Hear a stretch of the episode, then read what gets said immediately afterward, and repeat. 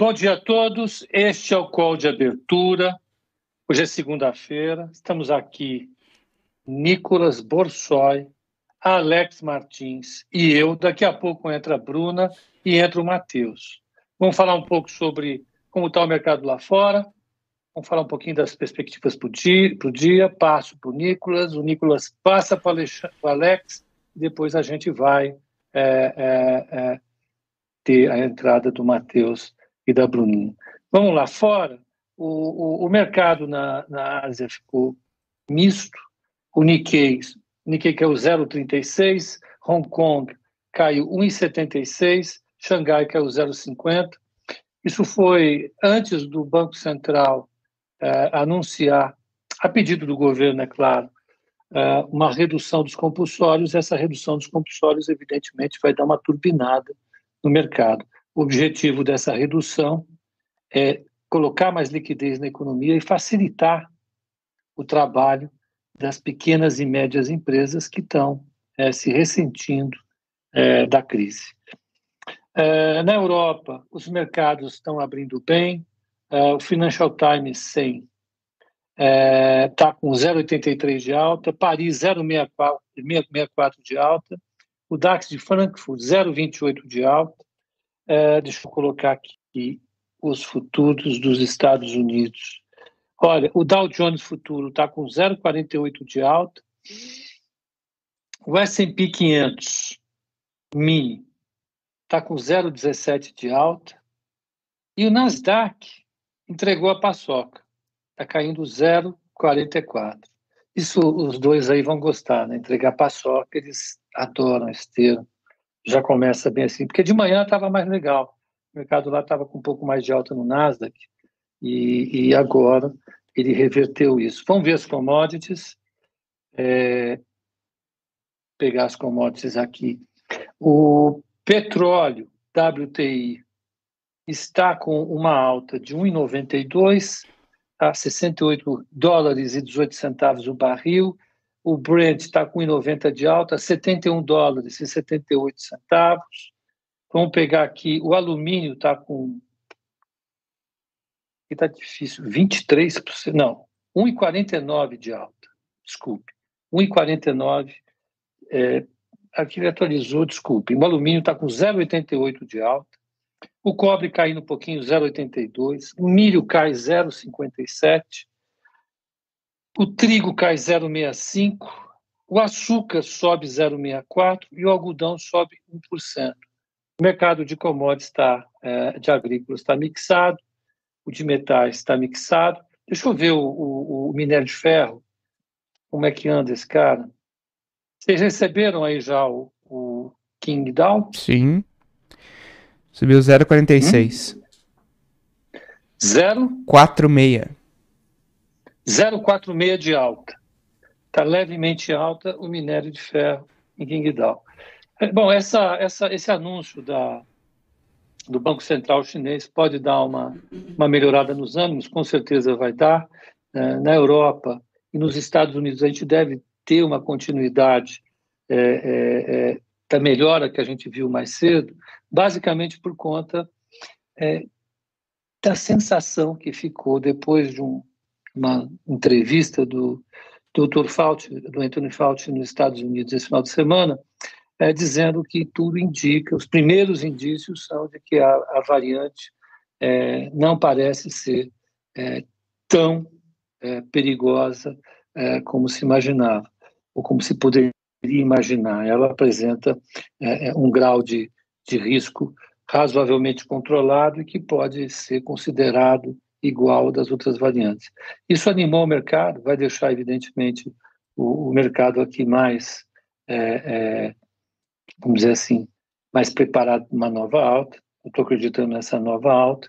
Eu acho que essa, essa medida recente do BC pode dar uma melhorada nas commodities e acho, aí eu achar, que o que vai pesar bastante hoje por incrível que pareça, volta a ser a Evergrande. Ela vai ter um vencimento agora, se não me engano, de 80 milhões de dólares e que provavelmente ela deve é, ir para default. Vamos ver até onde o mercado está preparado para isso. Pode ser um gatilho para novos é, movimentos. Aqui a gente vai ficar monitorando o BC durante a semana. Uh, uh, o BC chinês deu uma aliviada agora, o nosso vai dar uma puxada na taxa de juro. O Nicolas vai comentar isso. Para mim, a tendência é a semana continuar volátil, colada na política. A política vai ter a definição do fatiamento da PEC dos precatórios, ela vai ser fatiada para poder para poder para o pagamento do auxílio Brasil ocorrer dentro desse mês, que é importante, e isso com certeza vai dar uma uma, uma melhorada no cenário para a gente. Olha, da minha parte é isso. Já vou passar direto para o Nicolas. Nicolas, bom dia. Toca o pau aí. Bom dia, Pepa. Bom dia a todos. Ótima semana. Espero que vocês tenham aproveitado o fim de semana aí, seja para descansar, seja para curtir.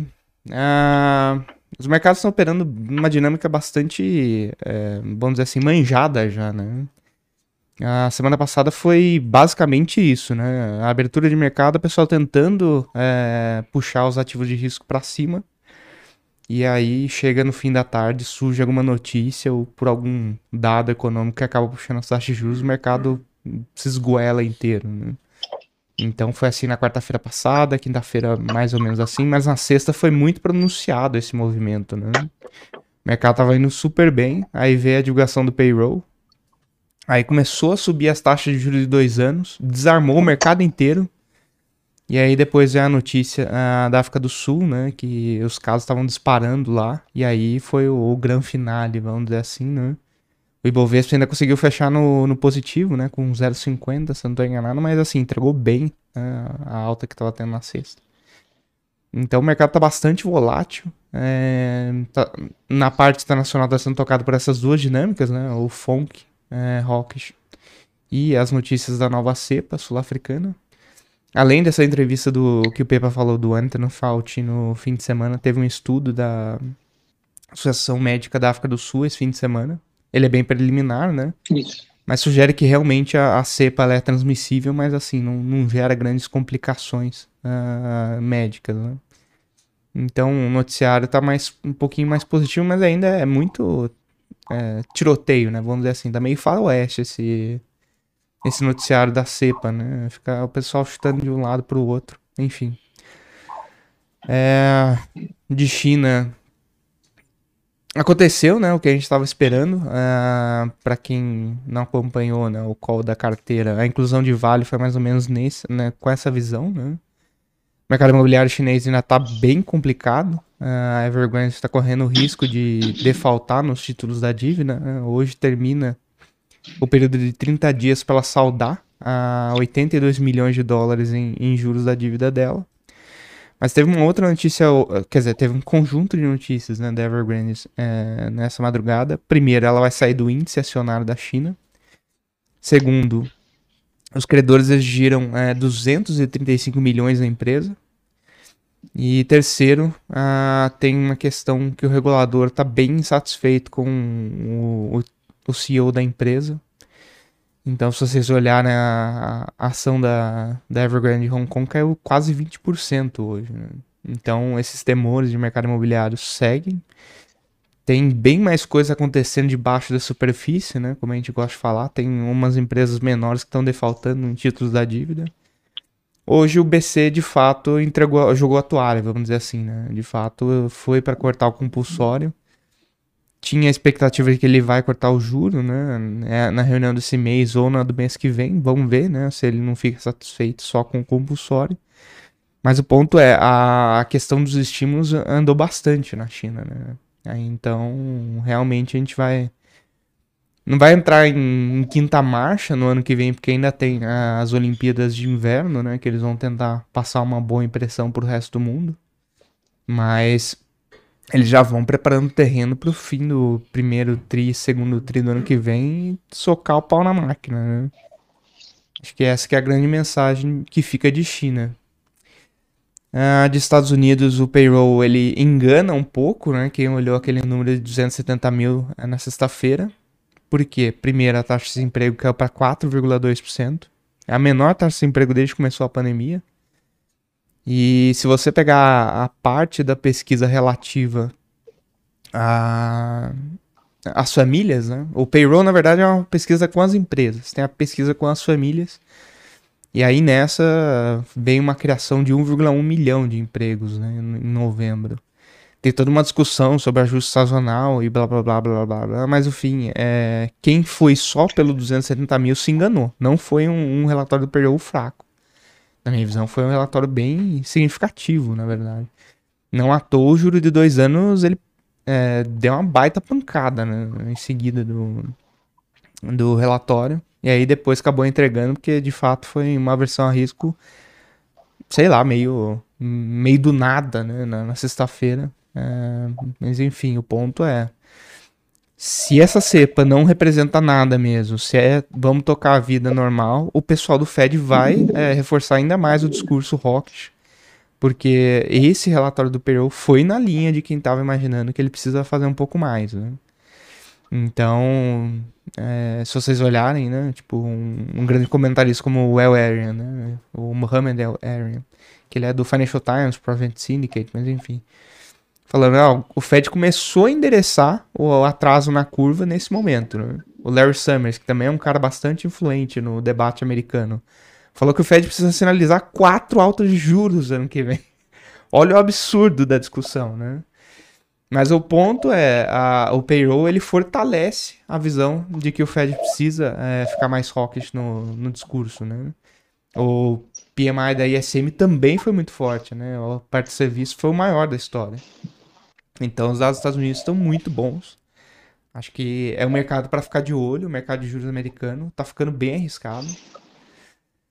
E aqui de Brasil, é, é, antes de voltar para o Brasil, né? Essa semana é bastante importante porque tem o CPI, né? De novembro, que é o dado de inflação ao consumidor dos Estados Unidos. Tá bastante alta a inflação. E se surpreender para cima de novo, vai dar correria no mercado de juros de novo. Então, é, sai na sexta-feira esse dado. Vale a pena ficar de olho de Brasil, acho que assim, além da questão da PEC dos precatórios que o Pepa falou bem, a gente tá assim, né? Tá em hold on até a quarta-feira, que é quando tem a decisão do Copom, né? Ah, eu vi até uma questão aí se a expectativa ainda é de uma alta de 1,50 e sim, a expectativa é de uma alta de 1,50. É, os dados de atividade eu acho que eles afetam a perspectiva para juros em 2022, né? Para esse ano é, a trajetória de juros já está muito consolidada, né? Para esse ano e vamos dizer assim, o comecinho do ano que vem, né? Então, acho que essa Selic de 11,5% a 12% ainda está no jogo, né?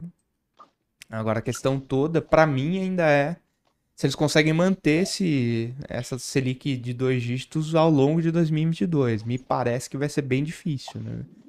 Porque os dados de atividades na semana passada foram muito ruins. A gente já entrou em recessão e nem pegou a, a parte pesada né, desse aumento de juros. A produção industrial virou um buraco negro, não consegue subir mais, é impressionante. Quinto mês de queda.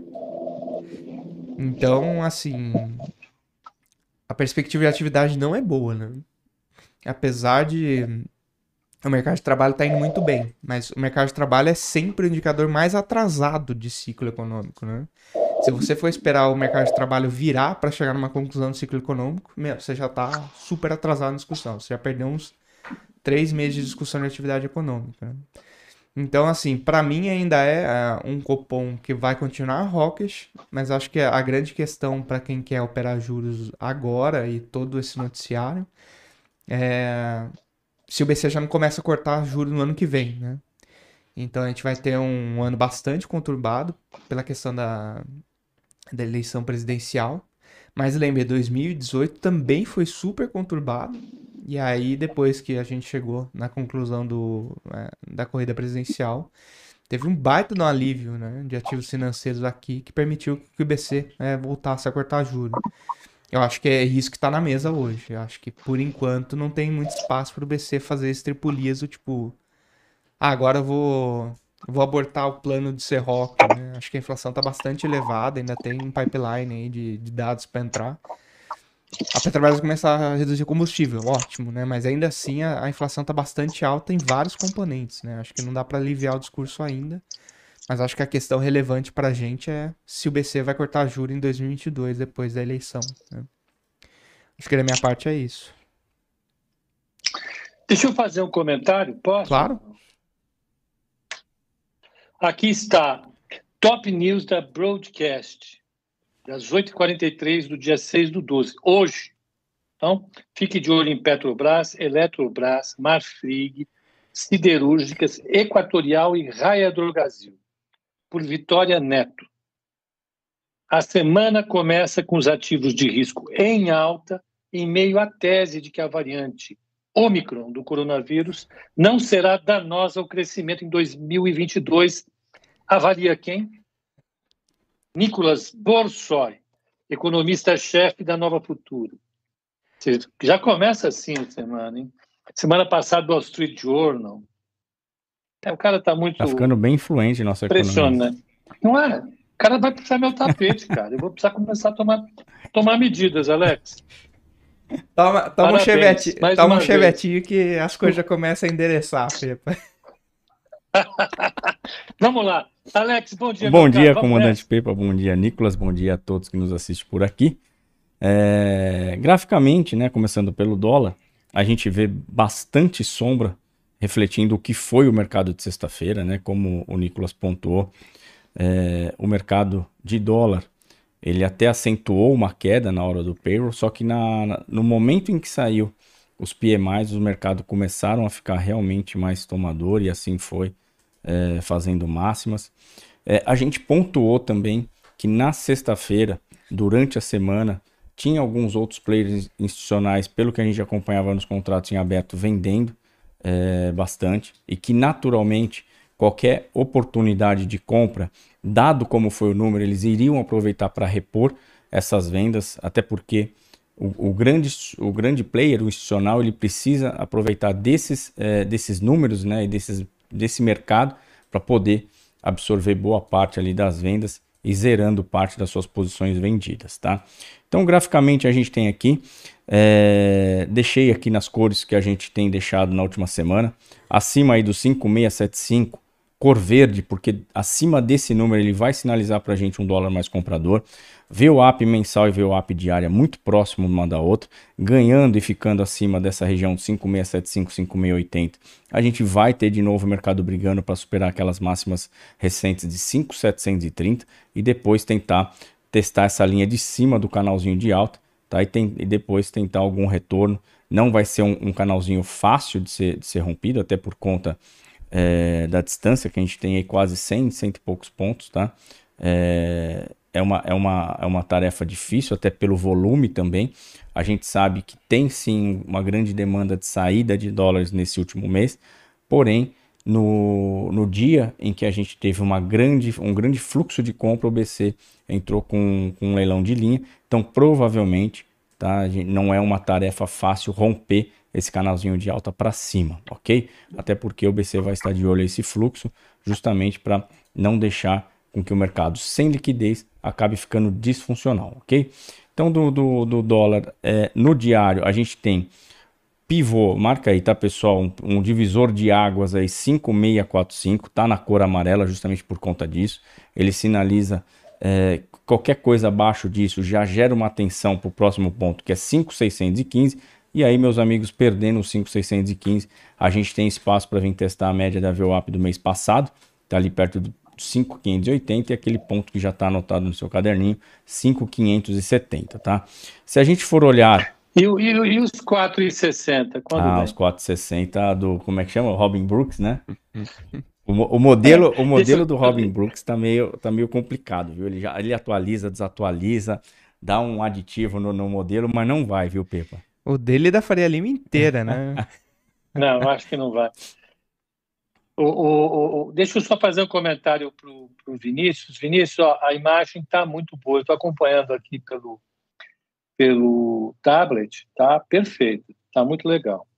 A minha que tá ruim porque eu tô, tô, tô longe de vocês, mas a, a imagem tá Imagina, muito boa. que é isso. Desculpa, Alex, só para fazer esse comentário yeah. da imagem. Parece 4K, que a nossa, resolução a 4K. Nossa tecnologia chegou, chegou ok. Exatamente. Vamos lá. A gente viu na é sexta-feira. metaverso da nova futura. a gente viu na sexta-feira o dólar ainda testando a recusa daqui da média mais rápida, a média de, de 9 aritmética, tá? Então, é, lembrando que para a gente ter um, um, um dia é, de recuperação nessas altas recentes do dólar, precisa também levar essa média mais rápida para baixo. Tá? E aí a gente já começa a olhar essa região da média intermediária, que está lá naquele pontinho que a gente colocou, 5,580. Olhando para as moedas lá fora, pessoal, a gente tem aqui o dólar praticamente é, perdendo força né, entre, entre as, os pares que a gente acompanha. Peso mexicano, né, o dólar cai 0,07, o rende sul-africano, dólar cai 0,64 e ali a, o, o CAD, Audi é, e também o que o neerlandês também operando o dólar em baixa frente é, às moedas, tá? Então a gente pode ter uma, uma abertura é, um pouco mais pesada, né? Um pouco mais para baixo, mas isso é só olhando para os pares no momento agora, tá? Quando a gente vem para o índice, pessoal, o índice, né? O canalzinho de alta bem, canalzinho, desculpa, o canalzinho de baixa bem forte e a linha de retorno, né? É bem distante. Então, assim, quando a gente vê, né, um índice que na sexta-feira chegou ali a beliscar a região ali dos 106 mil, 106 mil alto, né? Colocar aqui, ó, 100, 107 mil ele bateu, né? A gente fica bem otimista, né? E, e claro, tem que ficar. Só que quando a gente vem para o gráfico diário, pessoal, essa linha de retorno do canalzinho de baixo, ela é muito forte, tá? Então, assim, é, ele pode vir até a região aqui dos 110, 109 mil, e não quer dizer que o mercado vai conseguir virar esse canal de baixo. O que, que a gente precisa? É aquilo que eu sempre falo, né? A gente precisa tirar alguns, é, alguns itens da pauta da balança de risco. Se a gente começar a ter um mercado é, tirando alguns itens aí da balança de risco, a gente pode sim ver o mercado começando a ficar animado, principalmente aí é, se levar essa região dos 107, 108 mil, tá? Então fiquem aí com, com, com uma, uma anotação, deixa eu colocar a linha mais perto para que vocês possam ver, trazer essa, essa referência, 107.050, tá? Essa outra linha no 108.050, então tem uma região aqui de mil pontos, do 107 ao 108, que pode trazer uma certa é, consolidação, uma certa briga, tá? Para poder, justamente, se quiser romper essa linha de retorno do canalzinho de baixo, ganhar força e trabalhar acima dela, a gente vai ter que ter uma, uma consolidação e principalmente um volume é, considerável nesses dias para que a gente possa realmente pensar em alguma coisa perto ali de 110 mil, é, talvez para o final do ano, tá? Quando a gente vem aqui para os contratos em aberto, pessoal, é, embora né, o número do payroll PMI é, trouxe muita volatilidade no mercado, quando a gente vem por consolidados contratos em aberto, a gente não vê muita mudança, tá? A não ser fundo local vendeu 7 mil contratos, mas o fundo local é um player que gira muito, né? A gente já tem visto isso, a gente já tem pontuado bastante. Ele aumenta o estrutural, a posição direcional somente na segunda quinzena do mês, né? A gente tem acompanhado que ele é, começa a assumir posições compradas é, e aumentando a cada dia a partir da segunda quinzena e normalmente ali na PETAX final do mês ele deixa morrer uma grande quantidade de, de, de, de contratos na posição comprada, tá pessoal? Então aqui sem muito destaque, só que quando a gente vem aqui, é, quando a gente vai olhar, né, é, dólar e mini dólar, a gente tem é, o, o, dólar, né, o, o, o, padrão, teve a venda do institucional 9 mil contratos e o, e o gringo comprou 1.600. E já quando a gente olha o mini dólar, os dois foram para a ponta comprada, tanto fundo local como não residente, e destaque para banco, que vendeu 26 mil contratos de mini. Tá? E no consolidado aparece somente 3 mil contratos comprados, então consolidado sem muita variação, tá? Eu me apegaria mais aqui é, no consolidado, um mercado muito de giro, até por conta do que foi o mercado sexta-feira, tá? E quando a gente vem para o índice, somando ali, né, o consolidado índice é, e mini índice, destaque para o gringo também, vendeu 20 mil contratos, no consolidado vem reduzindo bem ali a, a, a posição comprada de índice, está com 160 mil contratos, é, e o investidor local, né, o investidor, investidor institucional local, 159 mil contratos vendidos, comprou 14.900 contratos com estoque ali perto de 160 mil, tá? Voltando aqui para nossa abertura, é, faltando aí alguns minutinhos, mercado hoje bem no 0 a 0 por enquanto no leilão, 105, 650 e o dólar leilão no 5.000 É, bom, não vou nem pontuar muito isso porque está com fraco volume 5.400, está dando uma queda de 5%, mas ainda falta é, alguns minutinhos para abrir, tá bom, pessoal? Vamos acompanhar a abertura e a gente já pontua com vocês qualquer ponto mais relevante.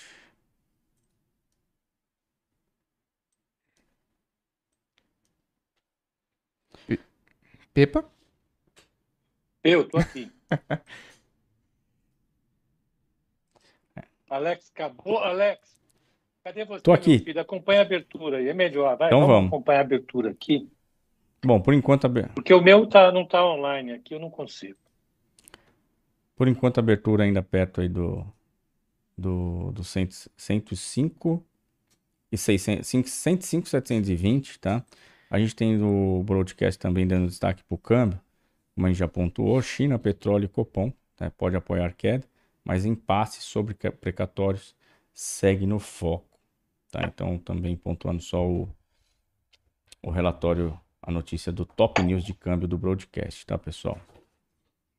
O dólar ainda no, no faltando alguns minutinhos, 5,605. Abertura sinalizando uma queda de 1,43 agora, ainda tem alguns minutinhos.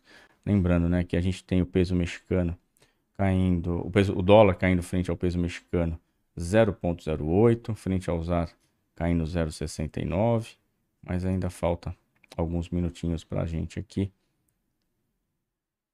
para a gente ter a nossa abertura, tá bom? Faltando menos de um agora, o índice, menos de um minuto, o índice 106, 150, alta de 0,47 Dólar 5,630. Queda de quase 1%. Dólar ainda bem distante da média intermediária, tá, pessoal?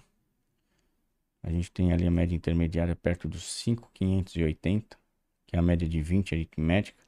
E perdendo, né? De novo, vou, vou parecer chato, né? Mas levando esses 5,650 aí para baixo, a gente já começa a ficar é, com os olhos mas para o lado da venda, e aí se perdeu 5,615, confirma ali o nosso cenário de venda, e aí ele tem caminho livre para tentar buscar até essa região é, da linha inferior do canalzinho de alta, tá? Uma linha de retorno inferior. Daí abril 22 já abriu com 0,15 de alta.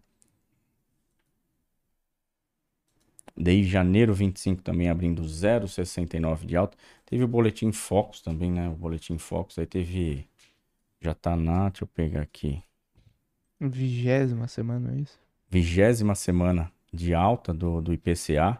502, o anterior de 5. É... Para câmbio. Bom, pelo menos também alguma subiu. coisa cresce no Brasil. Para câmbio também subiu. O câmbio estava ali, com, tava ali parado no 5,50, as expectativas também subiu.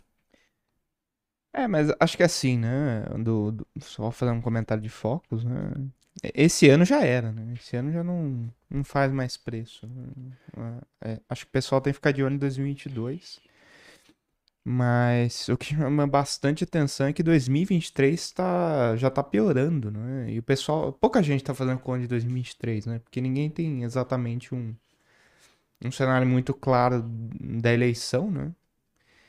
E se você pegar o PIB de 2023, caiu de é, 2 para 1,95, o IPCA de 3,42 para 3,5, Selic de 7,75 para 8. Na verdade, o que está mostrando é a perda de credibilidade da política econômica, né? Porque se ninguém está fazendo conta e está puxando a, a, a, projeção, é porque ninguém confia realmente que as coisas vão se endireitar, mesmo em primeiro ano de mandato, né? É, mas enfim, trazendo mais para curto prazo, uma coisa que acho que tem que ficar de olho é quando o Congresso entra em recesso, né? Eu sei que eles votam o orçamento dia 17 de dezembro, mas se o político já ficar quieto, já, já, ajuda, já ajuda bastante já ajuda. Né? aqui no mercado doméstico. E esses pipelines de, de notícia lá de fora estão muito boas, né, para os ativos aqui. Estímulo na China, etc. Então, pode ser que realmente esses políticos pararem, né? Papai Noel faça uma visita aqui em terras tupiniquins. Ó, a gente já tem aqui bastante do, do, do mercado já dos DIs abrindo, a maioria, é, até os curtos chegaram a abrir em alta, já está sinalizando também já um cenário mais positivo, acelerando aqui a alta. Porém, né, 0,30, 0, na margem aí tudo 0,30, 0,40. É, o dólar abriu, deixa eu pegar aqui a abertura.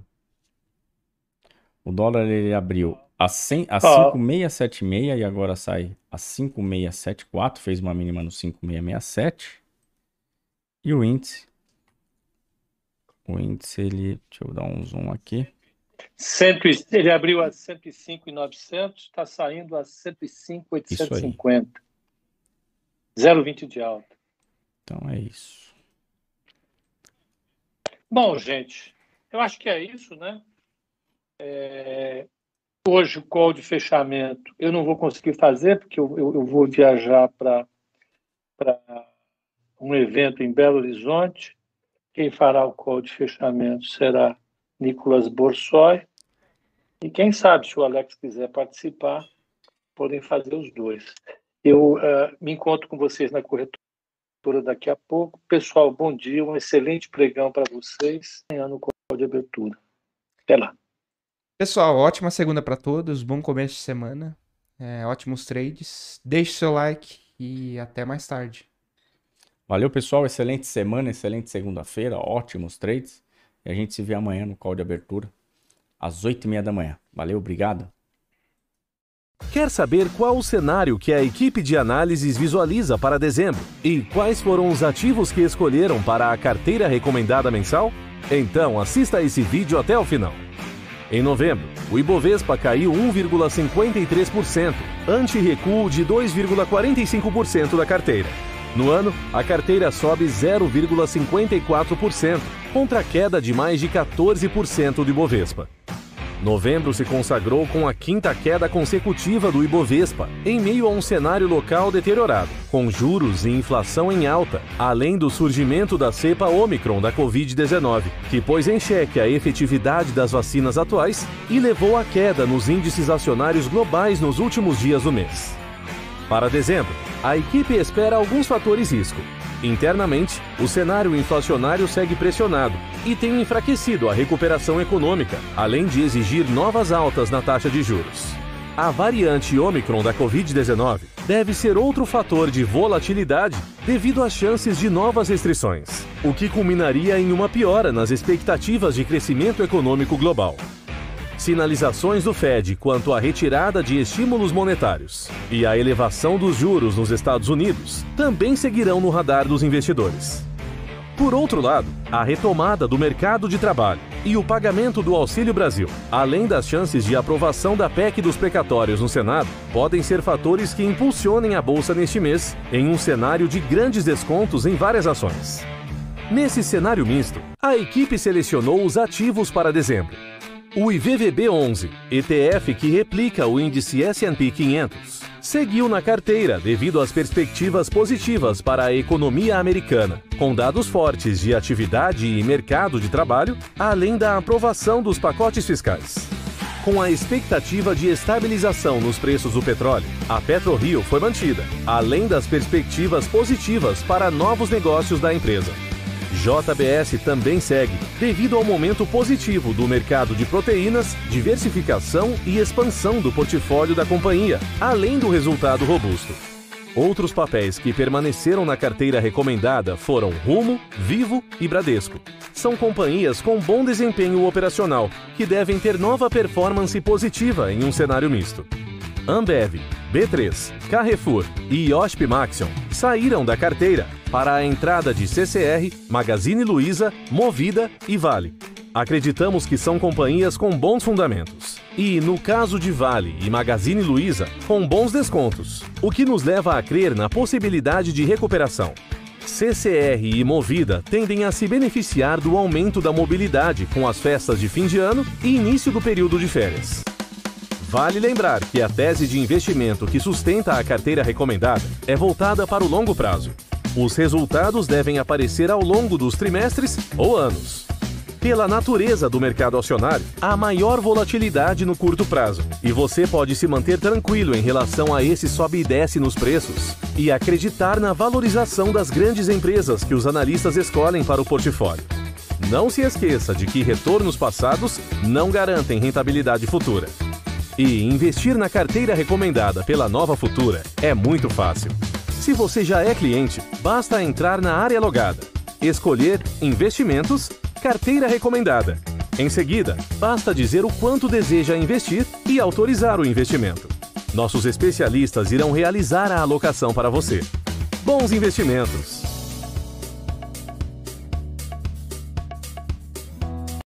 Quer saber qual o cenário que a equipe de análises visualiza para dezembro e quais foram os ativos que escolheram para a carteira recomendada mensal? Então assista esse vídeo até o final. Em novembro, o Ibovespa caiu 1,53%, ante recuo de 2,45% da carteira.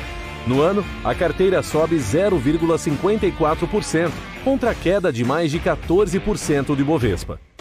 Novembro se consagrou com a quinta queda consecutiva do Ibovespa, em meio a um cenário local deteriorado, com juros e inflação em alta, além do surgimento da cepa Omicron da Covid-19, que pôs em xeque a efetividade das vacinas atuais e levou à queda nos índices acionários globais nos últimos dias do mês.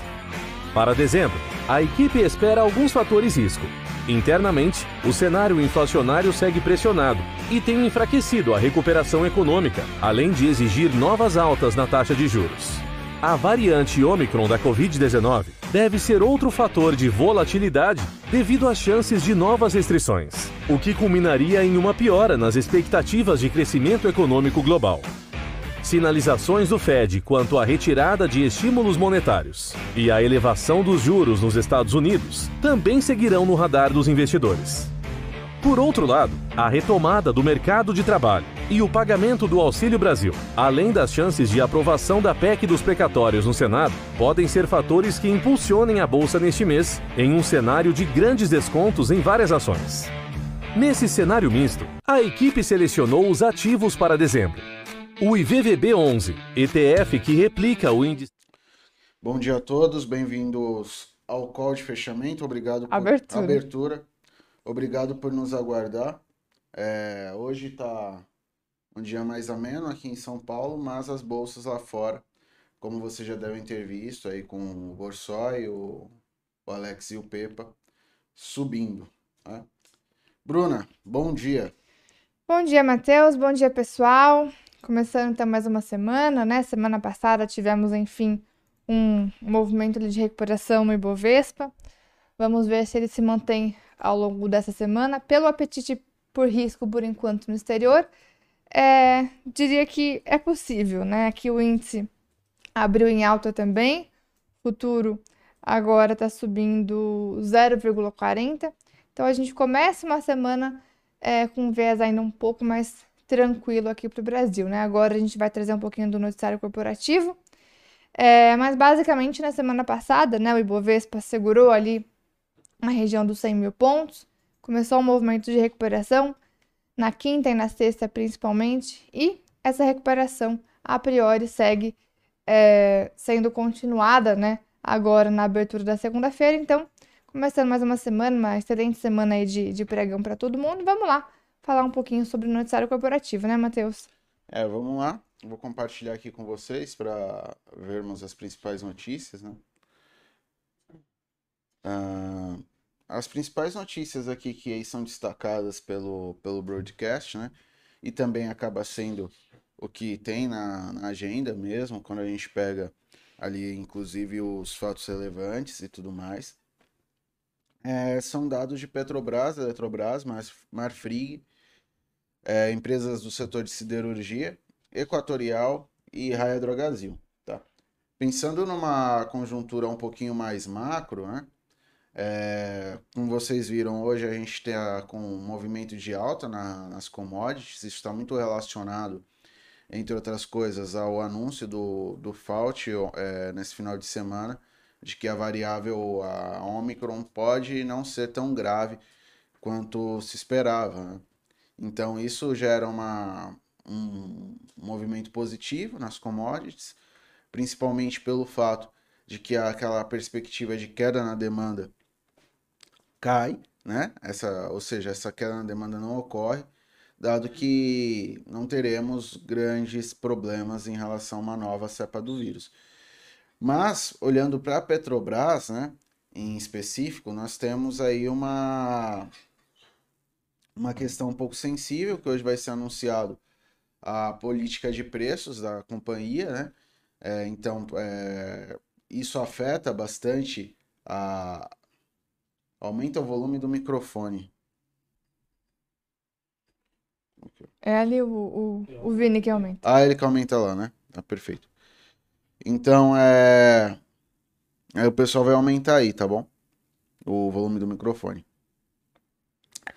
Então, isso, isso gera é, perspectivas aí para a companhia que podem ser é, negativas a depender de como, vai, de como o, o governo vai implementar essa política de preços na companhia, tá? Então é algo para a gente ficar de olho, tá bom? É, é algo para para o investidor, de modo geral, ficar atento, porque essa diminuição em preços de combustíveis, né, que pode ocorrer na, na companhia, é, pode é, gerar, desencadear, desencadear a perspectiva de ingerência é, política na, na empresa, tá? Mas essa alta no, no petróleo vem como uma, um outro contraponto, né? Isso pode ajudar outras empresas também do setor, como o PetroRio, por exemplo, tá? Agora indo para outra empresa é, pública, né? a Eletrobras, o Tribunal de Contas da União vai deliberar sobre a privatização da companhia. Em sua última sessão do ano, no dia 8, e deve avaliar o bônus de outorga e preço mínimo de capitalização que o governo pretende fazer no início de 2022 na B3 no governo, a expectativa é que o processo seja aprovado, permitindo a oferta de ações no primeiro trimestre do ano que vem, possivelmente em abril. Contudo, há dúvidas em relação ao avanço deste processo, uma vez que o ministro do TCU rel e relator do processo, Haroldo Sebras, teria encaminhado um ofício ao Ministério de Minas e Energia, informando que o corpo técnico da instituição identificou falhas na modelagem econômica financeira. Essa modelagem econômica financeira são as contas que são feitas referentes ao valor da economia da, da companhia, valor justo, essas coisas, tá? A empresa informou também que pagou 310,4 bilhões milhões referentes à segunda parcela do acordo homologado judicialmente visando extinguir a ação movida pela El Paso Amazonas Energia. A disputa envolve o contrato de compra e venda de energia, no qual a estatal foi garantidora. Então, é um passo importante aqui para a Eletrobras rumo sua privatização. Daqui a pouco o Otto ele chega aí, o Otto sempre pergunta das, das novidades em relação a essa empresa. É, a gente precisa aguardar. Há uma perspectiva positiva em relação a, a, ao posicionamento do, do posicionamento do DCU mas é algo para a gente aguardar. Então, a cada, cada semana que passa, a gente vê evolução nesse caso, tá? Teve um momento que teve um, uma divergência ali, mas agora nós já vemos uma, uma evolução até um pouco mais concreta em relação à empresa, tá? O que é positivo para a empresa, positivo para o mercado, é uma, é uma, uma das agendas importantes do governo, então acaba sendo uma boa notícia apesar de ainda não estar tá concluído. É Açaí Grupo Mateus. Então, duas empresas do setor de comércio são destaques aqui. É, com o início da cobertura do setor de varejo de alimentos do Brasil pelo Credit Suisse, é, empresas como Açaí e Grupo Mateus podem se beneficiar no pregão de hoje. Na nova cobertura, ambas companhias têm recomendação de compra, enquanto a primeira tem preferência do, do banco. Em relatório, o Credit Suisse é, destaca que a alimentação é a terceira maior despesa do brasileiro, correspondendo a 18% da renda mensal, atrás apenas de gastos com moradia e transporte.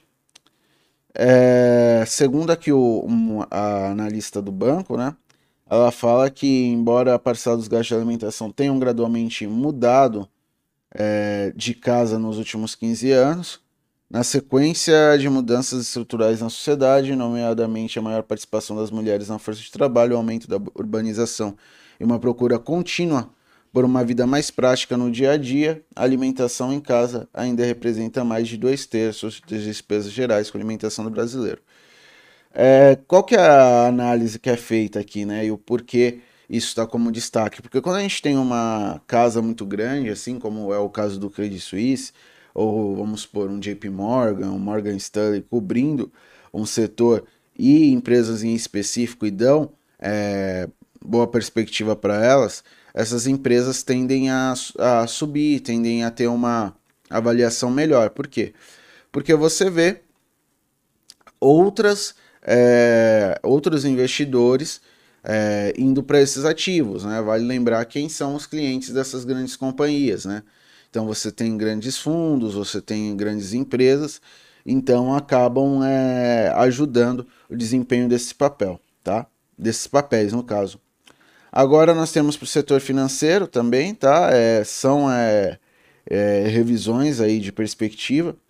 É, aqui é o destaque, basicamente, é que o Banco do Brasil tiveram o seu rating elevado, né? É, passado para compra.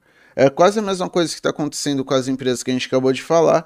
A diferença é que, no caso de Banco do Brasil, é, já era acompanhado e foi é, aumentado ali o preço-alvo da companhia de R$ 41,00 para 45.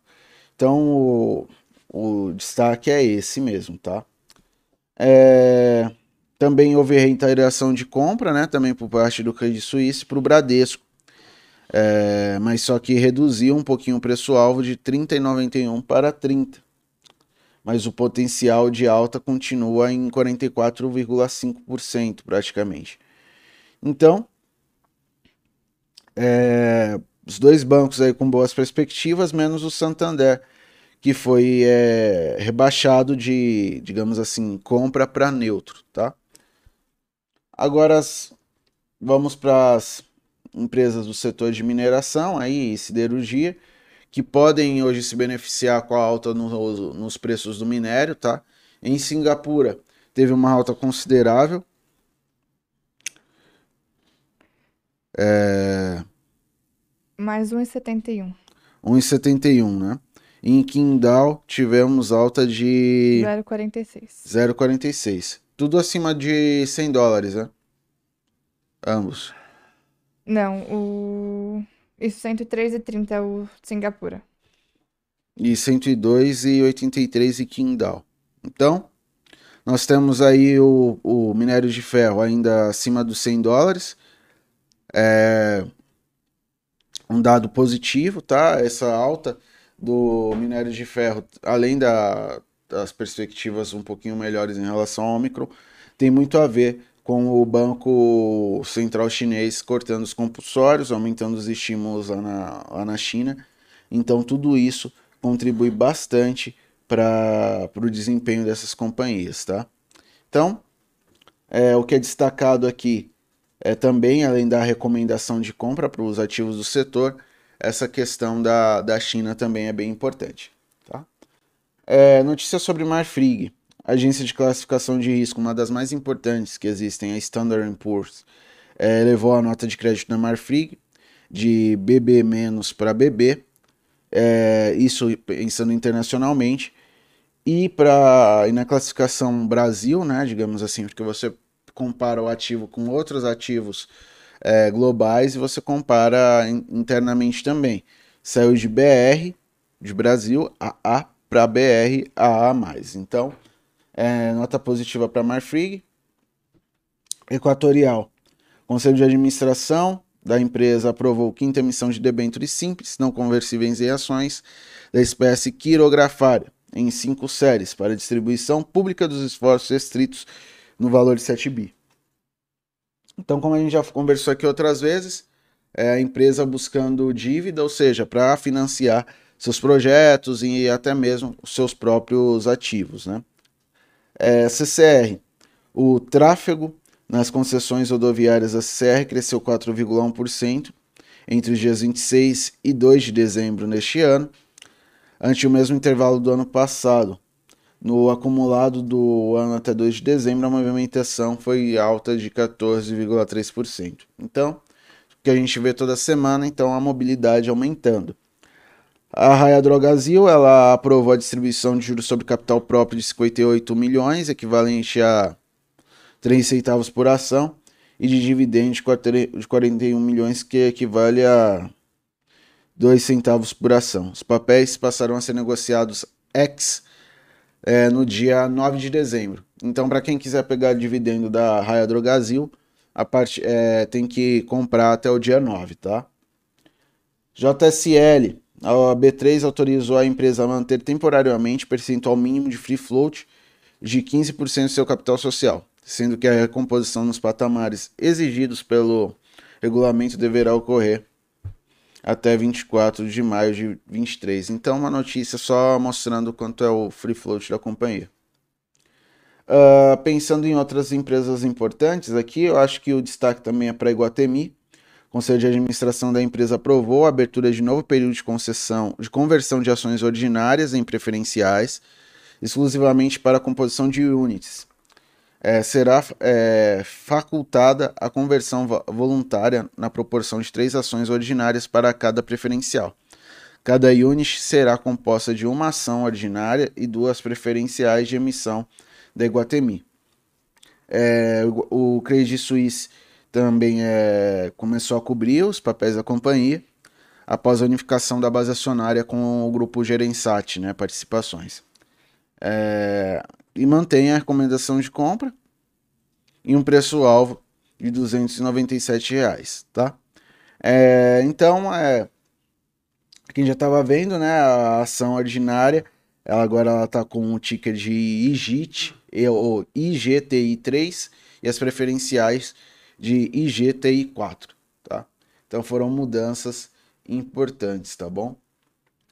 É... Ah, no corporativo, turma, essas foram as notícias mais importantes, tá?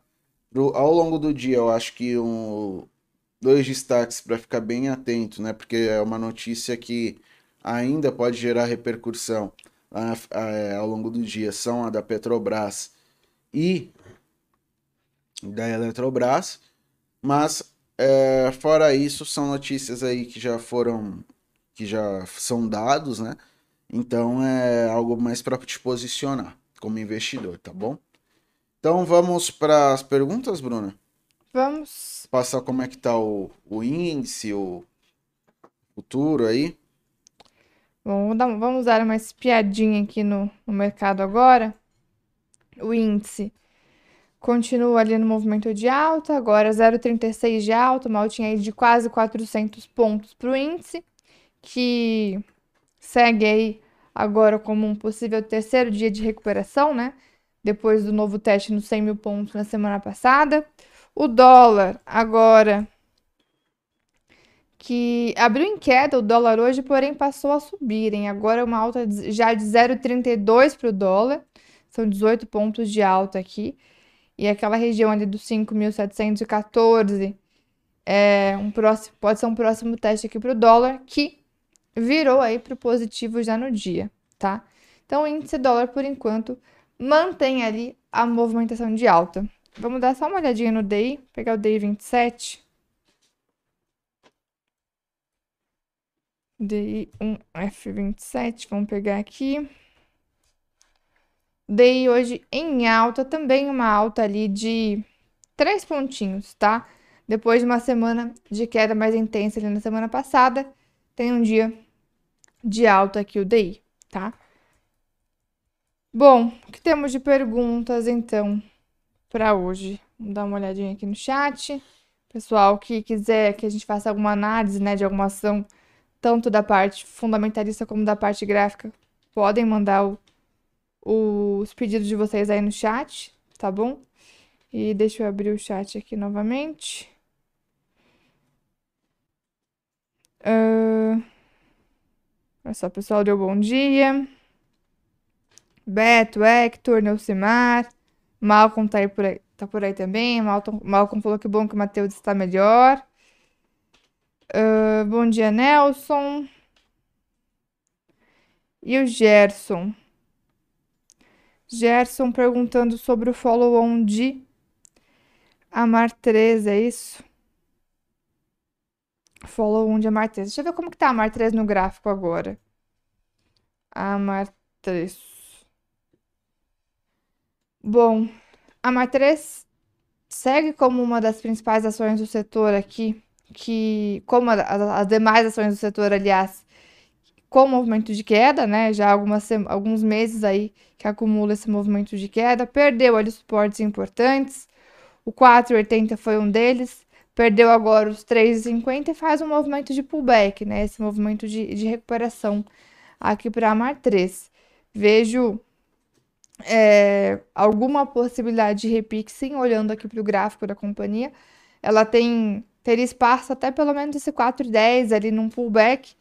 Está ainda em tendência de baixa, mas ficou um pouco esticada, né? Depois dessa queda mais recente e pode sim ter algum movimento de recuperação ao longo dessa semana, tá?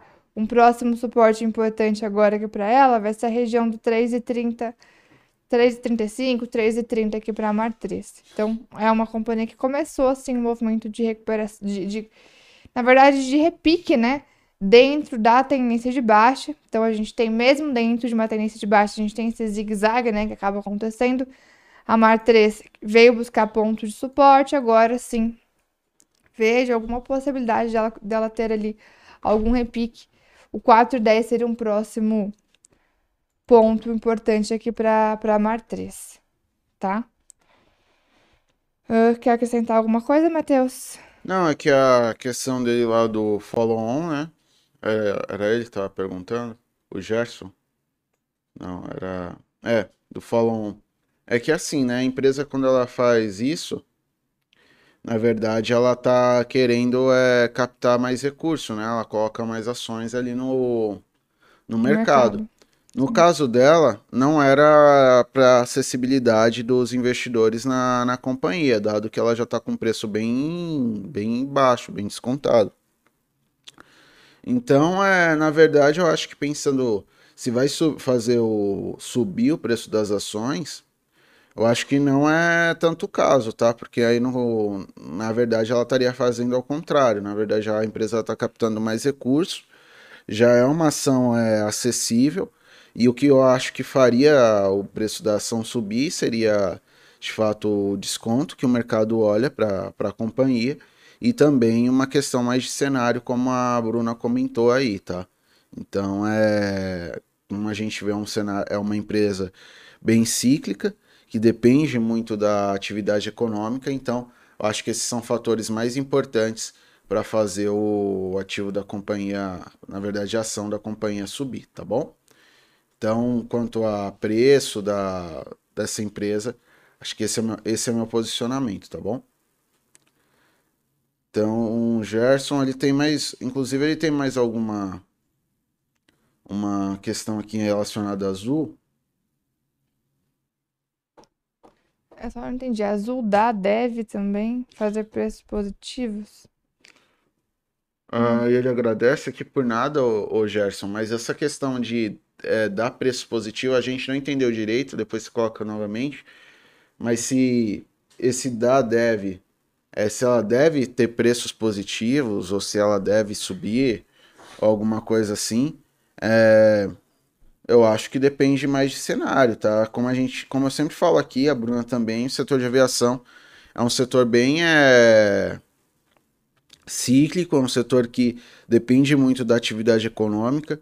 Vai depender da reabertura, que já está acontecendo, mas nós temos essas questões de, de variantes também que acabam afetando a companhia. Então é um ativo para a gente olhar com cautela nosso posicionamento continuar o mesmo. Você quer dar uma olhada no gráfico dessa da Azul, ou, ou Bruna? Sim, a Azul continua realmente em um momento de tendência de baixa, né? Agora ela tem um suporte importante em 21 reais, pode ser um teste ali para ficarmos de olho. O papel pode ter algum repique também, assim como a gente falou ali de Amar 3, né? Pode ter algum repique de curto prazo, mas para corrigir esse último movimento de queda, porém, tendência de baixa continua, tá? Também é uma companhia que não apresenta ainda sinal de recuperação. O que temos agora é esse teste no suporte aqui na região de 21 reais aqui para azul, tá? 21 reais de olho aqui porque ainda não deixou sinal de recuperação, certo? Uh, voltando ali. Tadeu deu bom dia, Maxwell. E o Tadeu perguntou também de Grupo Mateus. Vamos dar uma olhadinha em GMAT 3. Grupo Mateus. O Grupo Mateus abriu capital aqui finalzinho do ano passado, né? Em outubro do ano passado. Ficou de lado por um bom período até que acabou perdendo o seu suporte, que era essa região dos 7,50. O papel perdeu o suporte, veio buscar 6,50, teve um primeiro momento de recuperação, porém voltou a cair, tá? Voltou a cair mais forte aqui, inclusive deixou aqui em cima a bandeira de baixa. O papel rompeu essa bandeira e desde então segue no movimento de queda forte. Perdeu novamente os 6,50 e agora o que temos é só um primeiro repique, né? Uma recuperação ainda dentro desse movimento de queda mais longo aqui de Grupo Mateus, que nesse momento faz aquele primeiro, primeiro repique, mas não deixa também sinal de recuperação, tá? É um papel que eu ainda teria cautela com compras, visto que apresenta agora o primeiro repique ainda dentro do movimento aqui de tendência de baixa, tá? Então, o grupo Mateus ainda em tendência de baixa, fazendo essa primeira, esse primeiro movimento aqui de recuperação, tá? Sem sinal de reversão ainda de fato. Uh... É, tá pedindo Jales Machado. Salles Machado. Qual que é o código, Marcelo Triplos? A JAL 3. Não, uma ação que a gente costuma acompanhar, né? Uma ação de menor, um ativo de É, menor JAL, liquidez. É, agora, olhando aqui para o volume por quantidade dela, tá em 900 mil ações negociadas dia, em média. Não é dos piores, tá? Mas também, olhando aqui para o gráfico, é uma companhia que também tem pouco tempo de bolsa, abriu capital em fevereiro desse ano, teve ali o seu primeiro movimento de alta de março até junho, mas desde então tá de lado, totalmente lateral aqui, entre R$ 10,70, que é a resistência, e o suporte ali em 8,45. Tá totalmente de lado aqui esse ativo, mais perto do suporte agora, tá?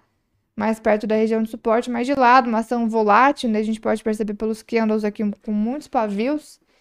E uma companhia que tá de lado, não vejo grande sinal aqui para entrada não, tá?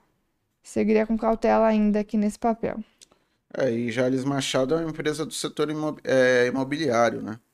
Eu trabalhei com empreendimentos imobiliários. É, quando a gente olha né, do ponto de vista é, macro, é uma empresa que depende muito, né? Da, do setor e, como depende do setor, também depende bastante da, dos rumos da atividade, da atividade imobiliária no país, tá? É, tudo bem que a empresa tem vários produtos aqui, ela tem açúcar, tem etanol, tem orgânicos, fica na parte de energia, mas ela tem uma forte participação também na, na parte na parte imobiliária, tá? Então, é, tomar cuidado, tá? É uma, é uma empresa que tem pouca diversificação no- do ponto de vista geográfico. É uma empresa, como a Bruna disse, é mais sensível, né? Não tem tanta, não tem tanto volume negociado, não é uma empresa que a gente olha, que acompanha sempre, inclusive. Então, é tomar um pouco de cuidado quando você tenta investir nessa empresa ou tá com ela no seu radar, tá bom? Agora o Le Legolas 71 ele pede para analisar JBS. Quer olhar aí JBS no gráfico, Bruna? Depois eu coloco aqui no, no fundamento também, porque é um case interessante. Vamos. JBS, no curto prazo, acabou começando agora o movimento de, de realização mais forte, tá? É uma companhia que esteve em um movimento de alta forte também, mesmo agora com o Ibovespa em queda, né? A gente pode perceber o Ibovespa começou a cair, a cair ali em junho. De junho para cá, a JBS só subiu. Então se descolou de fato ali do Ibovespa nos últimos meses, porém no curto prazo começou agora o movimento de realização um pouco mais forte. Perdeu aqui um suporte importante na região dos 35 reais, formou aqui uma bandeirinha de baixa, começou esse movimento de queda. Eu vejo um próximo alvo para a JBS agora no R$ 32,10 e depois R$ 30,80, tá? No curto prazo, vejo que o ativo pode ter aqui a continuidade aqui desse movimento de realização que se iniciou, porém tem suportes importantes aqui que podem limitar essa queda, tá? Entre o 32,20 e R$ 30,80 são os primeiros. Tem também essa média aqui de 200 períodos que acaba sendo uma região importante de suporte.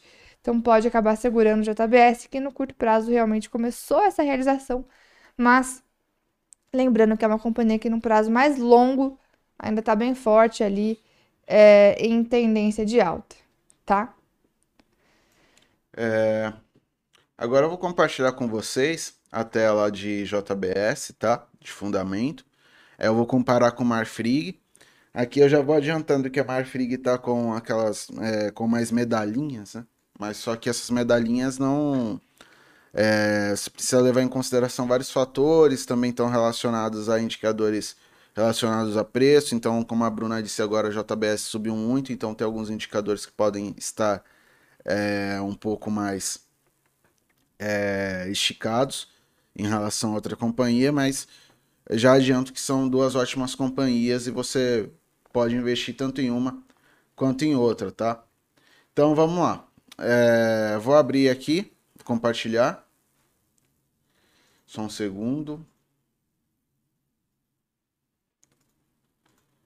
Então temos aqui a tela do Status Invest, tá bom, turma? Uma tela interessante, qualquer um de vocês podem acessar, tá? É de graça, façam seu cadastro aqui e vocês poderão utilizar esse serviço que a gente costuma dizer que é, que é gratuito, mas ele, digamos assim, se a gente for parar para pensar, ele pega nossos dados, sei lá, alguma coisa assim, né? É... Mas está aqui, tá? A JBS ela é mais interessante no que diz respeito a pagamento de dividendo, mas ela pela, por essa alta que ela teve, a empresa ela vem com bastantes notícias interessantes de diversificação geográfica, diversificação também é produtiva, né, de fato, né, nos seus produtos, entrando, por exemplo, em mercado de peixe, entrando em mercado de, de empresas aí de carne vegetal e por aí vai, tá? Então, são companhias. É... A, a Marfrig também tem essa diversificação, mas a JBS mais presente, tá bom? Então, com, devido a esses, a esses fatores, então o mercado ele começa a dar um valor de mercado maior para a empresa, começa a dar um preço maior para a empresa, e por isso que todos esses indicadores de preço da Marfrig estão melhores, tá? Então, por quê? Indicador de preço geralmente é esse valor da empresa e o valor e o, e o preço em si da ação abaixo de outra coisa, como pode ser, vocês podem ver aqui o EBITDA, ou o lucro, ou o valor patrimonial da, da, da ação ou da empresa. Então, por isso que quando uma empresa sobe muito, esses indicadores de preço aí ficam um pouquinho mais esticados, tá?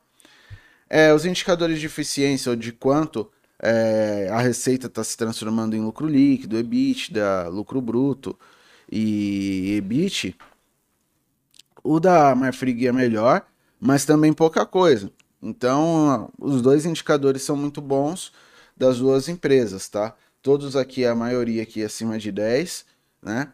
Os indicadores de margem também são, são bons. Então não tem muita coisa assim dizer, ah, mas um é melhor que a outra. Tá, mas não é tão melhor. E o da JBS também está bom, né? Que é esse aqui da direita. É, os indicadores de endividamento.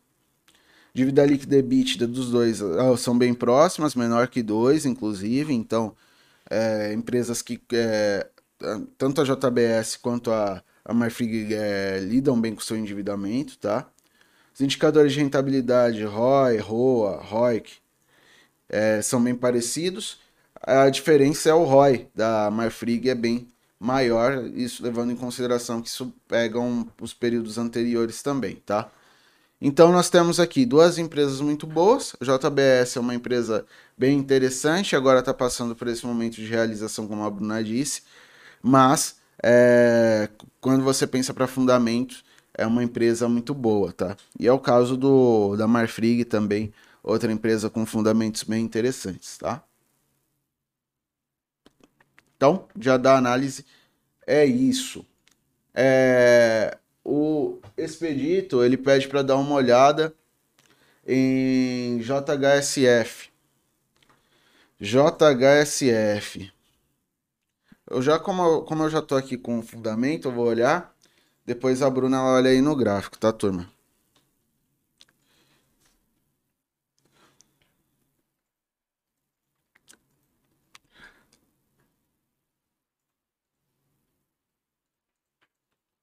Acho que eu vou pegar aqui e ver o que tem mais próximo, né? É shopping, mas é bom que vocês já olhem como faz. Incorporação, na verdade, eles estão colocando. Uh, vamos pensar alguma coisa legal aqui para colocar no lugar. Pode ser Even, né? Ou Even. Colocar aqui uma uma Ezetec, porque aí já é covardia.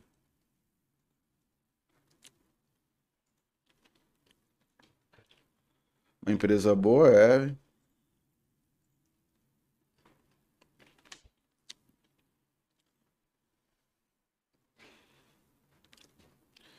Então, temos aqui duas empresas do setor de, de incorporação. É, Para dividendo, Even é um pouco melhor, mas a, mas a JHSF, até por questões óbvias que a gente vem falando aqui do como o setor imobiliário vem enfrentando a crise. É uma empresa que está mais descontada, 3,87 de PL. É, os indicadores de margem da empresa são bons, tá? Então ela consegue transformar suas vendas em lucro, em lucro líquido, em lucro bruto. Então tem bons indicadores a companhia, inclusive melhores do que a Even, que é uma empresa que a gente usou aqui para comparar. É, os indicadores de endividamento também são bons, tá? É, são abaixo de 2 aqui, então com um EBITDA você já paga a dívida da empresa. E os indicadores de retorno, que para uma empresa parecida, digamos assim, em termos de tamanho e ser do setor também, é o retorno da JHSF, o retorno sobre o patrimônio líquido, o retorno sobre o ativo ficou inclusive bem acima é, de sua, de sua concorrente aqui, tá bom? É, Bruna, quer dar uma olhada no gráfico? Vamos. Do HSF? Pegar, compartilhar aqui. Peraí. JHSF3. Bom, JHSF na semana passada, assim até como a, as demais aqui do setor, né, teve um movimento de recuperação, tá? é, essas companhias estão ainda em um momento de tendência de baixa, porém começaram ali com esse movimento de recuperação. No caso da, da JHSF em, em específico, com a recuperação da semana passada, ela veio testar a sua linha de tendência de baixa, sua LTB. Agora seria um momento para monitorar o ativo e verificar se ele vai realmente ganhar força para quebrar essa LTB e de repente retomar a tendência de alta ou se vai segurar ali, né, segurar nessa LTB que acaba atuando como resistência e retomar o movimento de queda. Então, é um teste importante agora para JHSF. Não vejo aí no momento para compra pelo gráfico diário. Talvez para quem está buscando um trade um pouco mais curto, no gráfico de 60 minutos, nós possamos ter alguma oportunidade. Tem, tem uma bandeirinha de alta se formando. Mas para entradas aí mais longas, a favor da, da tendência de alta, ainda não tivemos um sinal de virada, tá? É um movimento de teste ainda na LTB, em um papel que segue, sim, nessa tendência de baixa já há algum tempo, né? Quando a gente olha, por exemplo, para outras construtoras, nós vemos esse movimento na semana passada de recuperação também, ó, a Cirela, é, Zetec, a Even, tiveram também esse movimento de recuperação, porém, é aquele repique, aquele pullback dentro ainda do movimento de tendência de baixa, tá? Sem um sinal de reversão de fato. Teremos que seguir com alguma cautela ainda. É... já que são ativos que ainda não deram sinal de, de virada, tá bom? Bom, voltando aqui para o chat, o que mais? Tinha uma pergunta também, ó, o Fausto havia perguntado de transmissão paulista, TRPL4. Deixa eu dar uma olhadinha, já que já estou com o gráfico aqui na tela. Transmissão Paulista, que é uma, uma companhia que até tem um gráfico um pouco parecido com o de Taesa, né? As duas transmissoras aí de energia. É, e nesse momento, Transmissão Paulista está dentro de uma longa consolidação, né? Um movimento bem lateral ali. É, tem suporte no R$ 23,00, resistência em R$ 25,80, o papel tá de lado. E rompeu até uma resistência intermediária na semana passada, né? O 23,80, olha só. Havia sido testado por, desde julho papel não rompeu 23,90 rompeu na semana passada. Então tem alguma possibilidade de voltar lá para a resistência principal, sim. Porém, como já tem ali alguns pregões consecutivos de alta sem um sinal de realização, uma figura de continuidade que desse oportunidade para a gente pegar uma compra, eu ainda seguiria com cautela, tá? Mas, de um modo geral, Transmissão Paulista é uma companhia que segue de lado realmente, rompeu uma resistência intermediária na semana passada e pode voltar lá para o 25,80, que é a, a resistência principal dessa longa lateralização que o papel respeita praticamente desde novembro do ano passado, tá? Um ano de lado entre o 23 e o 25,80, realmente rabiscando ali entre, as, entre essas duas regiões. E agora no 23,90 tem uma resistência intermediária que acabou de ser rompida, com possibilidade então de voltar lá para a resistência principal, TRPL 4, tá? É, eu vou colocar. A gente já analisou é, os fundamentos tanto da TRPL quanto da Taesa. Sim. Mas eu vou colocar aqui só para caso vocês não tenham, alguém aqui não tenha visto ou não lembre, é só colocar aqui que a TRPL, né?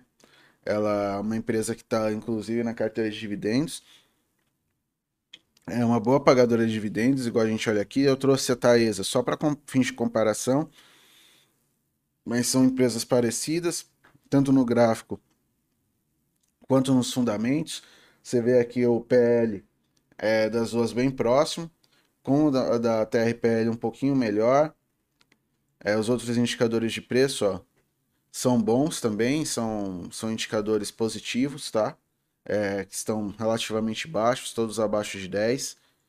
Uh... Indicadores de margem ou de eficiência mostra que a empresa consegue transformar suas receitas aí em EBITDA, em EBIT, em lucro líquido, então são indicadores muito bons, tá? Indicadores de endividamento das duas, abaixo de 2, boas empresas, só na parte dos indicadores de retorno que a Taesa, digamos assim, ganha, entre aspas, tá? Mas são duas empresas muito boas, tá? São empresas bem consolidadas em seus respectivos setores, são empresas de transmissão. É... Então, é... Tenho aí um... temos aí bons fundamentos para as duas companhias, tá? Então, é... não tem muito, assim, de ponto negativo para essas companhias. A questão da, da crise hídrica também, elas passaram bem por isso, agora a gente já está com o retorno das chuvas, então é, a gente olha aí um cenário relativamente positivo para essas companhias, tá bom? Uh, é, o Legolas ele pergunta CPF E3 vale entrar para dividendos? Já que te perguntou aqui, eu ia responder o, o o Legolas, mas já vou colocar aqui o Lis, Lisandro. Lissandro. É, vou colocar aqui a CPFE, até para dar para a gente comparar. CPFE é energia.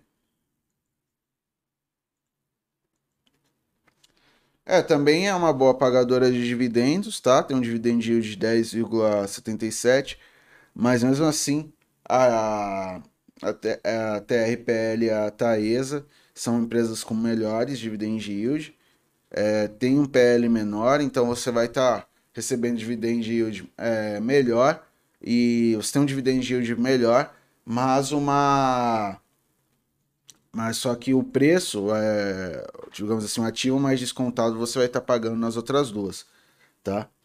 Uh, indicadores de margem também dela, dela da CPFE comparado às outras duas estão baixos, tá?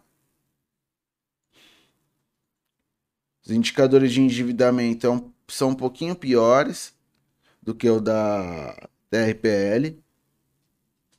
Então, assim, não, não chega a ser uma companhia ruim, mas as outras duas são bem melhores, tá? É... Acertei. Acertei o nome, tem dois S. é... Agora, agora respondendo sim o Legolas. O Legolas é o seguinte, né?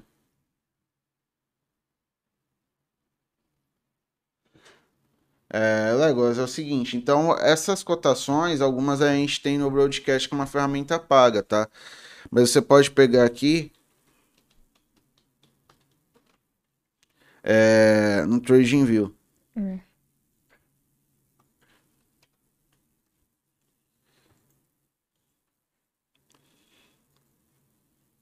Então aqui é o minério de ferro de Singapura. Esse menos 29,60 não é o que a gente viu ali, tá? Então você, na verdade, o valor que a gente viu era esse aqui de cima, tá? Para dizer se valorizou ou não, tá? Então aqui é outra escala que eles estão dando. Inclusive tá falando aqui menos 29,60, mas aí tá com uma subidinha aqui. Dá pra ver o gráfico, no, no gráfico completo, dá pra ver até com os candles ali, que acho que fica um pouco melhor também. É, mas aí a gente tem que se cadastrar, né? Não, só clicar ali em cima. Veja mais um gráfico detalhado que ele já vai pro ó. gráfico aí, de ó. candles, já fica melhor ali também. Pronto, ó. Boa. Então, está aí o, a forma de você olhar os preços do minério de ferro, tá bom? Uma das estratégias. É... O Bruno, acessar um, dois, é, acessar 2012, ele pergunta se está valendo o gatilho para BRFS. Deixa eu dar uma olhadinha aqui. Cris. Cadê aí? Uh, tá sim, a César. Aqui, ó. Essa entrada em, JH, em, em BRF é uma entrada pelo gráfico de 60 minutos. Padrãozinho de reversão, o gatilho é lá em R$20,01. Está valendo sim, tá? Aliás, da semana passada, o que eu passei aqui de gatilho, que ficou valendo, foi esse JHSF. Acho que é, é o JHSF, BRF. esse de BRF, tá? É o que ficou valendo realmente. Eu também passei na semana passada com rodovias, mas é a rodovia já pegou, já pegou parcial, né? Esse de BRF eu vou até mandar pro pessoal colocar na página pra, pra gente hoje aqui. E Bradespar também já não dá mais para entrar, né? Ela já andou. Andou, voltou. Então é mais para quem já tem posição ajustar a, a operação. É a rodovias também já andou. Realmente o que ficou para esse comecinho de semana é BRF com gatilho em R$20,01, tá? Vale sim. E aí depois na sala ao vivo eu acompanho lá com vocês. Eu passei aqui já os stop, o stop, né? Stop em 19,29, os alvos 20,99 e 21,99. Daqui a pouquinho deve estar atualizado lá na página para vocês também, tá? Bom, bora para os leilões, às 9h55. Vamos, vamos sim. Vamos, vamos para os leilões. Bom, vamos pegar rapidinho os destaques aqui, ó. Entre as principais quedas, por enquanto, a gente tem o Banco Pan, BKBR, M Dias, Vivara, Gafisa, JHSF, Lojas Renner. Até que poucas quedas, né? Se a gente for olhar aqui, ó, para a quantidade de ações que estão caindo. Depois, o contrário, aqui, ações em alta são maioria aqui no, nos leilões, tá? Destaque de alta vai para Natura e também BRF, hein? Vamos ver se BR Food não dá uma acalmada nesse leilão para a gente conseguir pegar o trade, senão vai acabar abri vai abrir acima do gatilho, vai acabar pulando a nossa entrada, né? Do R$20,01, aliás, é, no máximo até esse 20 e R$20,13 dá para pegar esse gatilho, tá? Vamos ver se ela realmente vai dar oportunidade. Bom, Agora, Alpargatas também é um dos destaques, localiza, subindo mais de 3%. Petro Rio também. Olha que Vale Siderúrgicas também se destacando entre, entre as principais altas. Uh, C&A, Bradesco, então são alguns dos destaques aqui, tá? A priori, temos mais ações subindo no leilão do que ações em queda, tá? Vamos pegar as que têm um peso maior aqui no índice, depois a gente olha os da carteira mensal. Bom, Vale. Vale que também está na carteira mensal, né? Mas está ali com 2,92 de alta no leilão. Petrobras, Petro 4, subindo ainda 0,21, apesar da notícia, né? Alta por enquanto para Petro no leilão. Itaú e Bradesco, Itaú subindo 0,5% e Bradesco 1%. Então, são alguns dos papéis que têm maior peso no Ibov, né? Desses, Bradesco está na carteira, está subindo 1%, Vale subindo 2,92%. Vamos ver os da carteira, Matheus? Vamos, vamos de CCR. CCR, 1% de alta. JBS. JBS, 0,78 de queda. Magazine. Magalu, 1,28 de alta. Movida. Movida, 0 a 0. Rumo. Rumo, 006 de alta. O... Prio. Prio 3,30 3,35 de alta perto do Rio. o Prio Ó, tá indo bem. Prio tá É, indo e bem. VVB 11. E VVV11. 0,68 de alta. E Vivo. Vivo. 0,12 de queda. A Vale a gente já passou por ela, né? Sim. Então, é, o pessoal aqui pediu é, BRAP 4. BRAP 4. 2,55 de alta. Então tá ótimo. Então, por hoje é isso, né, Bruna? Então, muito obrigado por nos acompanharem, tá? É, eu desejo um ótimo pregão a todos, um ótimo início de semana, que a semana seja positiva para nós, né, para o mercado. E hoje aí mais um dia de alta e espero que vocês façam bons negócios. Às quatro e meia tem a Bruna na sua sala. É, não deixem de acompanhar, caso vocês tenham tempo, é bem interessante. Ela traz uma análise gráfica, fala também o que está acontecendo no mercado. E às 6 e 15 tem o call de fechamento, tá bom? Então, ótimo dia a todos. Isso aí, pessoal. Uma ótima semana para vocês. Semana tá só começando. Um bom pregão. E até mais tarde para quem for acompanhar a sala ao vivo, a sala que já tá rolando agora lá com o Nick e o Ross. Então, um ótimo dia para vocês, uma ótima semana, pessoal. Até mais.